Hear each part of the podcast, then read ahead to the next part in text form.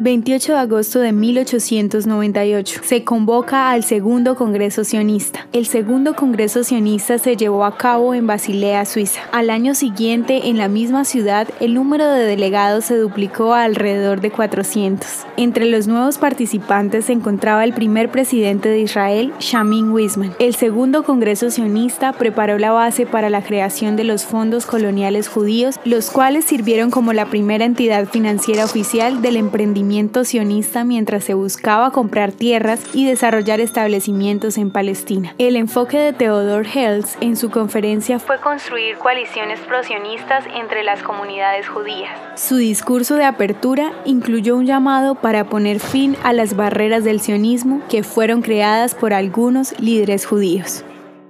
¿Te gustaría recibir estos audios en tu WhatsApp? Compartimos nuevos episodios todos los días. Suscríbete sin costo alguno ingresando a www.hoyenlahistoriadeisrael.com. Este proyecto es realizado por Philos Project. El contenido original de Hoy en la Historia de Israel fue provisto por el Centro para la Educación sobre Israel.